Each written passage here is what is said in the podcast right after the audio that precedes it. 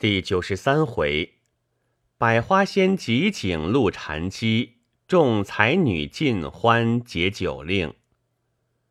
话说兰芬道：“怪不得姐姐说这灯球难算，里面又有多的，又有少的，又有长的，又有短的，令人看去只觉满眼都是灯，究竟是几个样子？”宝云道。妹子先把楼上两种告诉姐姐，再把楼下一讲就明白了。楼上灯有两种，一种上座三大球，下坠六小球，即大小球九个为一灯；一种上座三大球，下坠十八小球，即大小球二十一个为一灯。指楼下灯也是两种，一种一大球，下坠二小球。一种一大球下坠四小球。众人走到南边廊下，所挂各色连珠灯也都供置，一齐坐下。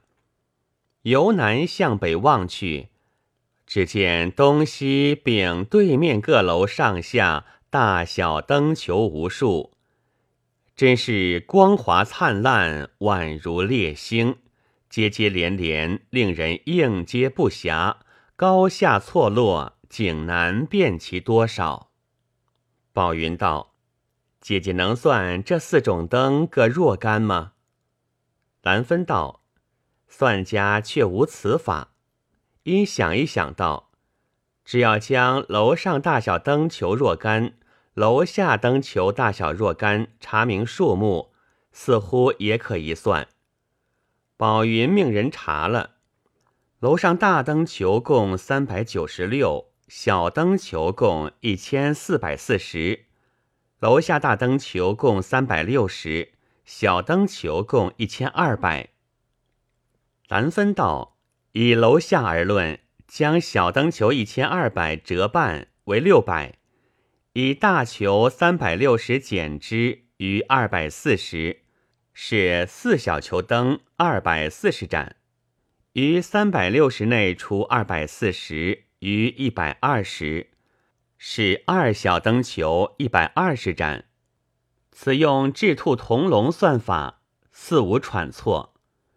至楼上之灯，先将一千四百四十折半为七百二十，以大球三百九十六减之，余三百二十四。用六归，六三天作五。六二三十二，逢六进一时，得五十四。试坠十八小球灯五十四盏，以三乘五四，得一百六十二。减大球三百九十六，余二百三十四，以三归之，得七十八。是坠六小球灯数目。宝云命玉儿。把坐灯单子念来，丝毫不错，大家莫不称为神算。又听女清音打了一套十番，唯恐过晚，都回到凝翠馆。青田道：“归尘姐姐要用‘集景黄昏’二字，可曾有了飞句？”归尘道：“我因刚才禅机笑话，偶有所感。”却想起葛仙翁一句话来：“黄昏抱朴子，为黄老为妄言，不亦惜哉？唯望双生，一夕叠韵，敬红珠姐姐一杯，普席一杯。”蓝颜道：“归尘姐姐这两句，因世人不信人可成仙，特引此书为之提醒。”虽是一片婆心，但看破红尘能有几人？莫讲成仙了道，略把争名夺利各事看得淡些也就好了。我看贤妹仙风道骨，大约上了小蓬莱，已经得了玄妙。日后飞升时，倘将于姐度脱尘凡，也不枉今日结拜一场。归尘道。姐姐说：“我日后飞升，谈何容易？这才叫做望梅止渴嘞。”闵兰孙道：“你们只顾说着不中听的话，岂不把笑话耽搁吗？长红珠道：“姐姐莫忙，是因成心了道之话，倒想起一个笑话。一人最喜饮酒，并且非肉不饱，每日唯以赌钱消遣。一日遇见仙人，叩求长生之术。仙人道。”看你骨骼乃有根基之人，我有仙丹一粒，你拿去服过之后，即可长生不老。但有几件境界之事，必须牢记，设或误犯，虽服仙丹也是无用。此人接过仙丹道：“请教所借何事？”仙人道：“只得七个字：戒酒除昏，莫赌钱。”此人思忖良久，把仙丹退还道：“这有何趣？”蓝颜笑道：“以此而论，放着现成仙丹还要退回，你若叫他苦修，岂不难吗？”红珠撤了饮食，双声道：“今日蒙兰芝姐姐赐饭，明日还不能出门嘞。”兰芝道：“这却为何？”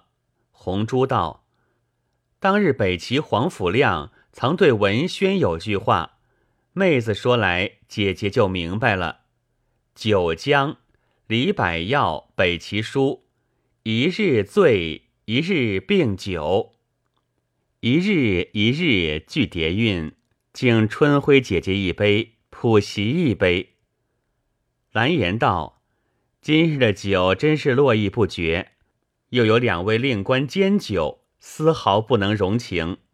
大约座中未有不是尽欢尽量。明日病酒这话真真不错。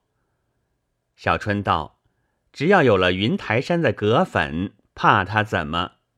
春晖道：“妹子因古人造字有象形之说，意欲借此行个酒令，但大家都是急于回去。”如不高兴，我就说个笑话，好接前令。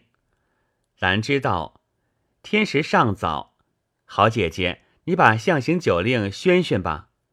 春晖道：“我说一个干字，好像木匠用的刨子。”蓝颜道：“果然神像，此令倒还有趣。”玉知道：“玉儿，这个字怎么写？”玉儿道。金旁加个包字，玉知道，只怕有些杜撰。玉儿道：“此字见顾野王玉篇，如何是杜撰？”提花道：“你刚才说那八个弟兄都有绰号，我也送你一个绰号，叫知古今。”石彦春道：“我说一个且字，像个神主牌。”楚月芳道。我说“飞”字好像“篦”字，子知道倒是一张好篦子，可惜齿儿太稀了。五儿道：“我说‘母’字好像书立帽子。”书香道：“我说‘山’字像个笔架。”秀英道：“我说‘有’字像个风箱。”小春道：“我说‘伞’字就像一把伞。”红渠道。我说“侧”字像一座栅栏，子知道。我说一个“出”字像两个笔架。春晖道：“这是超人的旧卷。”尹红鱼道：“我说‘敏’字像一顶纱帽。”印巧文道：“我说‘乙’字像一条蛇。”柳瑞春道：“我也说个‘一’字像一条扁担。”众人道。这两个椅子都好。春晖道：“诸位姐姐如不赐教，请用一杯接令好了。”子知道：“姐姐如吃三杯，我再说个顶好象形的。”春晖道：“我酒已十分，再吃三杯，岂不醉死吗？”子知道：“或者提花姐姐说个笑话也使得。”提花道：“笑话倒不难。”但说过之后，你的字设或无趣，并不贴切，却怎样呢？子之道，如不贴切，我也还你一个笑话。提花道：“我因春晖姐姐才说醉死之话，却想起一个笑话。一人最好贪杯，这日正吃的烂醉，哪知大限已到，就在醉中被小鬼捉去。来到明官殿上，明官正要问话，是知他酒性发作，忽然大吐，酒气难闻。明官眼鼻埋怨小鬼道。”此人如此大罪，为何捉来？急速放他回去。此人还阳，只见妻妾儿女都围着痛哭，连忙坐起道：“我已还魂，不必哭了，快拿酒来。”妻妾见他死而复生，不生之喜，一齐劝道：“你原因贪杯太过，今才活转，岂可又要饮酒？”此人发急道：“你们不知，只管快些多多拿来，哪怕吃的人事不知，越醉越好。”妻妾道：“这却为何？”此人道：“你不晓得，我如果醒了就要死了。”蓝颜笑道：“过于明白原非好事，倒是带些糊涂最好。北方有句俗语，叫做。”憨头狼儿增福延寿，又道：“不吃不聋，不做阿家翁。”这个笑话细细想去，却很有意味。提花道：“笑话一说，你的字呢？”子知道：“我说一个草字。”神像祝大姐夫用的两把钢叉，引得众人好笑。提花拿着酒杯过来道。你不好好说个笑话，我一定灌三杯。子知道，我说我说，你过去。那公野矮的兄弟名叫公野矬，也能通授语。这日正向长官卖弄此计，忽听猪叫。长官道：“他说什么？”公野矬道：“他在那里叫人说笑话嘞。”青田道：“提花姐姐。”今日且由他去，明日我们慢慢编几个再骂他。子知道，这猪昨日用尾撇蓝，今日又要听笑话，倒是极风韵的雅猪。春晖笑道：“雅猪二字从未听过，至于猪能风韵，尤其新奇。猪又何幸而得此？”随手撤了一签，高声念道。水族双生，子知道，忽然现出水族，莫非祝大姐夫果真要来耍叉吗？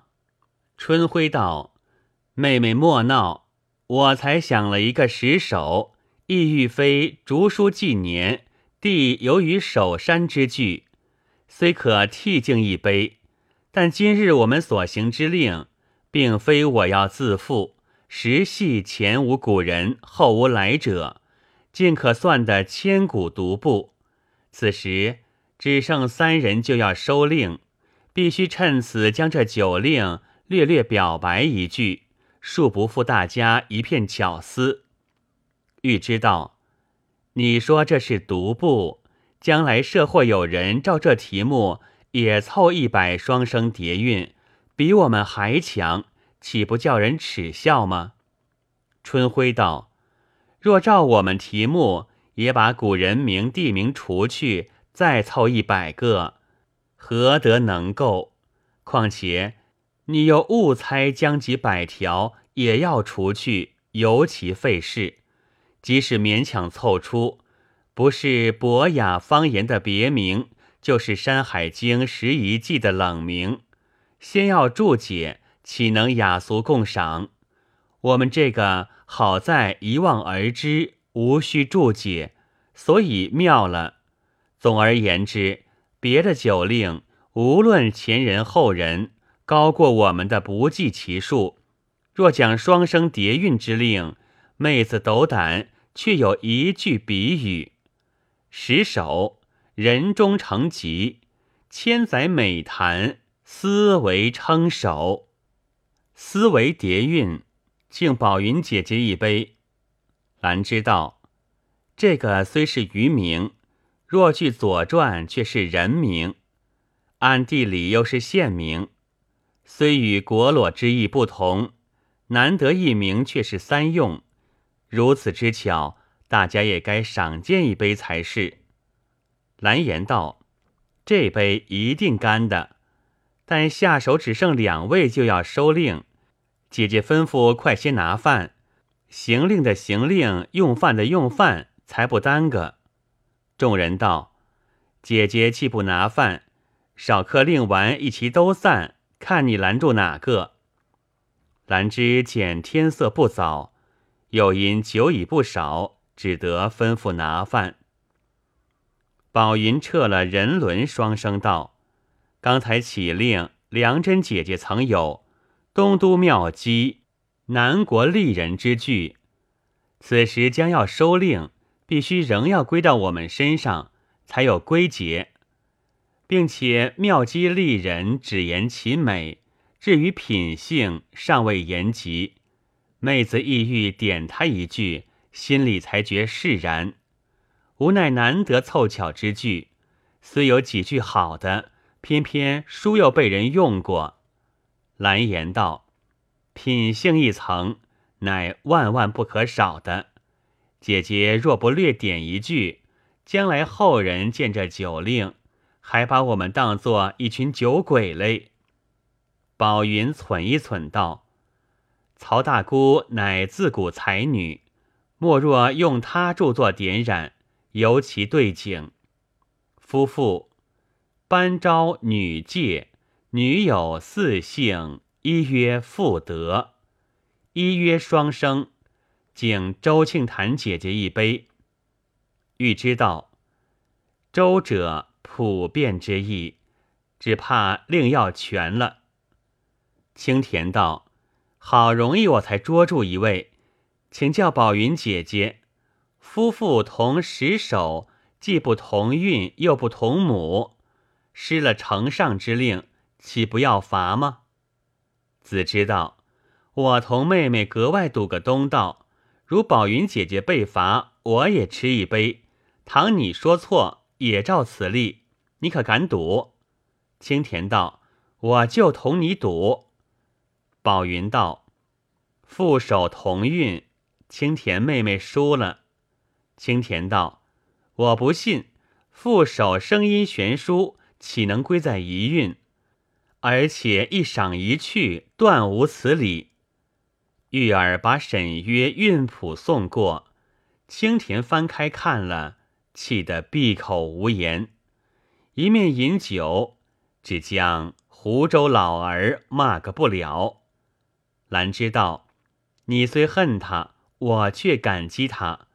不想这位老先生倒会替我敬酒，说的青田扑哧一笑，把酒都喷出，道：“我活到如今，才晓得夫妇，却叫做夫否。”周庆坛撤了地里，双声道：“今日诸位姐姐所非这些双声叠韵，经史子集无般不有。妹子在旁看着，何敢赞一词？”只有庄子一句，恰对我的光景。胡何？庄子无经不其言，由河汉而无极也。河汉古音双声，而无今音双声。敬若花姐姐一杯，普习同庆一杯。若花道：“偏偏轮我收令，又叫我说笑话，这却怎好？”提花道：“容妹子略想一想，替你说吧。”欲知道：“刚才春晖姐姐说，我们今日之令乃千古绝唱。既如此，妹子明日就将此令按着次序写一小本，买些梨枣好板，雇几个刻工把它刻了，流传于世，岂不好吗？”提花道。有一教书先生最好放屁，欲知道我正说课书，提花姐姐胡说放屁，这是怎讲？蓝颜笑道：“他替若花姐姐说笑话嘞。玉知道，原来如此，你快说，先生好放屁便怎么？提花道，唯恐学生听见不雅，就在座位之后板壁上刻一小洞，以便放屁时放在洞外，可掩其声。一日先生外出，东家偶进书房，看见此洞，细问学生。学生告知其故，东家皱眉道：“好好板壁，为何如此糟蹋？即或忍不住放几个屁，也是人之常情，何必定要如此？少客先生回来，你务必告诉先生，以后屁只管叫他放，板是乱刻不得的。”众人听了，笑得个个喷饭。欲知道。我刚要刻酒令，他就编出这个笑话，真是刻薄鬼。若花把签筒摇一摇，道：“起手是五百岁为春，以及吉日陈良等句，莫不暗喻祥瑞之意。此刻轮到妹子收令，必须也用一个佳句才有始有终，但一句要把它收足，也已费事。”且又有承上及双声叠韵之难，不知题目可能凑巧。随即撤了一支花卉双声。青田道：“此题还不甚窄，姐姐你用何名？”若花道：“我才想合欢二字，既成上文，又与现在光景相符，必须用此才妙。”青田道：“既如此。”所非之句，何不用嵇康养生论呢？若花摇头，忖一忖道：“有了，合欢，《礼记》，酒食者，所以合欢也。合欢双生，何习欢饮一杯？”众人赞道：“此句收的不独九十二字点明本旨，且合欢二字。”又欲和习欢饮之意，虽只数字，结束之妙无过于此。若非锦心绣口，何能道出？能不佩服？欲知道，结的固好，但《礼记》有人用过，要罚一杯。未知如何？下回分解。